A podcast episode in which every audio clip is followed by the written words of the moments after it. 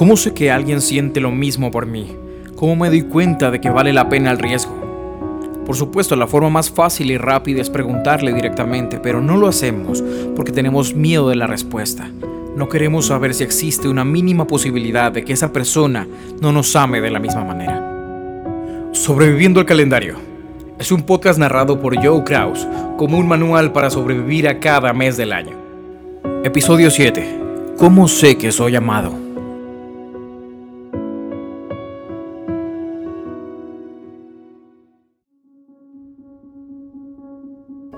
En algún momento de mi vida escuché una frase en una película que haría que mi visión del amor cambiara drásticamente. La frase era, la cosa más grande que vas a experimentar en la vida es amar y ser amado de vuelta. En ese momento fui consciente de qué tan grande es el amor que yo pude ofrecer, pero ¿cómo sé que recibo el amor que merezco? Creo que no hay un manual de cómo amar correctamente. No existe una máquina que pueda medir qué tan grande es el amor de una persona para advertirnos que estamos invirtiendo el corazón en la persona correcta. Entonces surge la pregunta, ¿cómo sé que alguien siente lo mismo por mí? ¿Cómo me doy cuenta de que vale la pena el riesgo? Quizás la forma más rápida sería preguntarle directamente, pero no lo hacemos porque tenemos miedo de la respuesta. No queremos saber si existe una mínima posibilidad de que esa persona no nos ame de la misma manera. Si realmente quieres saber si esa persona siente lo mismo que tú, vamos a tener que abordarlo en tres partes. La primera parte es en qué momento del amor estás. Si has escuchado mis podcasts anteriores, sabes que en la vida vas a tener tres amores. Y si estás en ese primer amor, probablemente ambos están jugando el juego de la seducción, mostrando sus mejores cartas y si no se muestran tal y como son, van a cultivar probablemente una experiencia increíble mientras se conquistan. Pero cuando tienen que mostrar sus verdaderos rostros es donde surgen las preguntas y los reclamos. Antes me llevabas flores. Antes hablábamos por horas por teléfono. Antes estabas disponible para mí. ¿Todavía me amas? Si llegas al segundo amor, que es ese amor de transición y aprendizaje, vas a estrellarte muchísimo porque probablemente uno de los dos ama más que el otro y el que ama menos sufre menos. En este punto vas a esperar mucho de tu pareja y tu pareja va a darte lo que para él es su máximo, pero para ti quizás es lo mínimo. Aquí te das cuenta realmente el amor que mereces y que no debes conformarte. Y finalmente, en el tercer y último amor, ya no será necesario preguntar. Aquí el amor no es algo de palabras, es algo que se siente, se experimenta con los hechos. Cuando alguien te ama, se nota y se nota más cuando tú sientes lo mismo y quieres recibir todo ese afecto. Aquí amas desinteresadamente porque no es por lo que obtienes a cambio, sino lo que recibes sin pedir. La segunda parte sería el lenguaje del amor. El amor, como toda forma de arte, es un lenguaje y no todos hablamos el mismo idioma.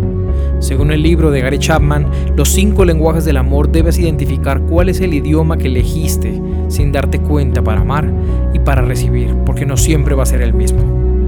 Tenemos el tiempo de calidad en el que no importa la cantidad de horas compartidas, sino lo que se hace con esas horas. También están los actos de servicio para esas personas que son felices ayudando sin esperar que devuelvas el favor a quienes hablan a través del contacto físico y que necesitan abrazos, besos o caricias para sentirse amados. Por otro lado, a quienes demuestran su amor a través de los regalos con la gratificación de que encontraste algo que hizo feliz a una persona.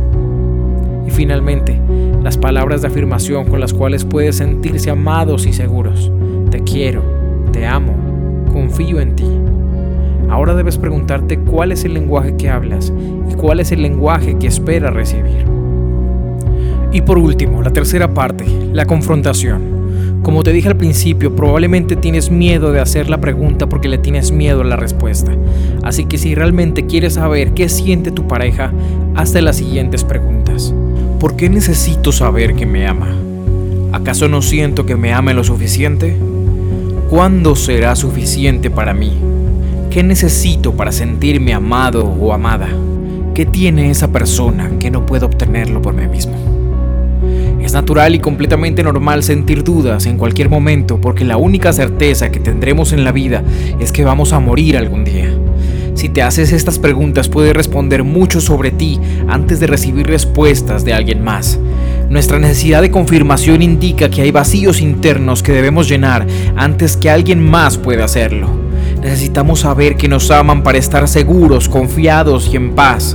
Nos acostumbramos a recibir el amor en ciertas formas que cuando cambia sentimos que ya no es suficiente. Y de esta forma medimos el amor en cantidad de llamadas, regalos, abrazos y besos, los cuales no son suficientes. La pregunta más importante es, ¿qué necesito para sentirme amado? Y la respuesta no está fuera, siempre estuvo adentro.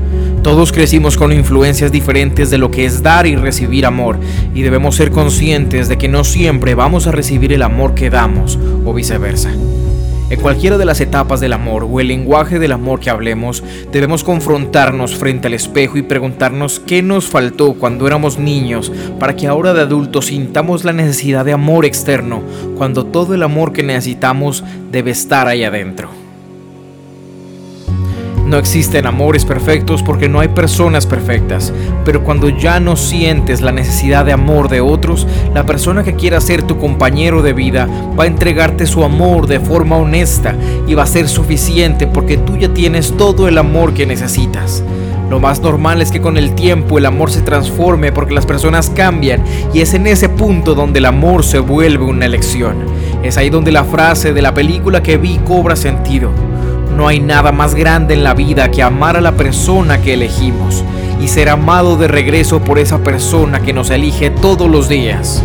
Así que cuando necesites saber si alguien te ama, permítete sentir todo lo que está sucediendo en ese momento y pon todo en una balanza, porque el amor no es todo en una relación. Y si aún así no te sientes conforme, sé honesto contigo y con tu pareja, porque nadie vino al mundo a dar o recibir un amor a medias. Ámate lo suficiente para no ir por el mundo esperando que el amor llegue a tu vida, porque cuando llegue y realmente lo sientas, no vas a tener que preguntar. En nuestro próximo capítulo de Sobreviviendo al Calendario, ¿qué se siente estar en los zapatos de una mujer? Mientras tanto, te invito a escuchar mi primer álbum calendario que inspiró este podcast y mi canción Febrero, porque todo lo que había soñado va a llegar en algún momento.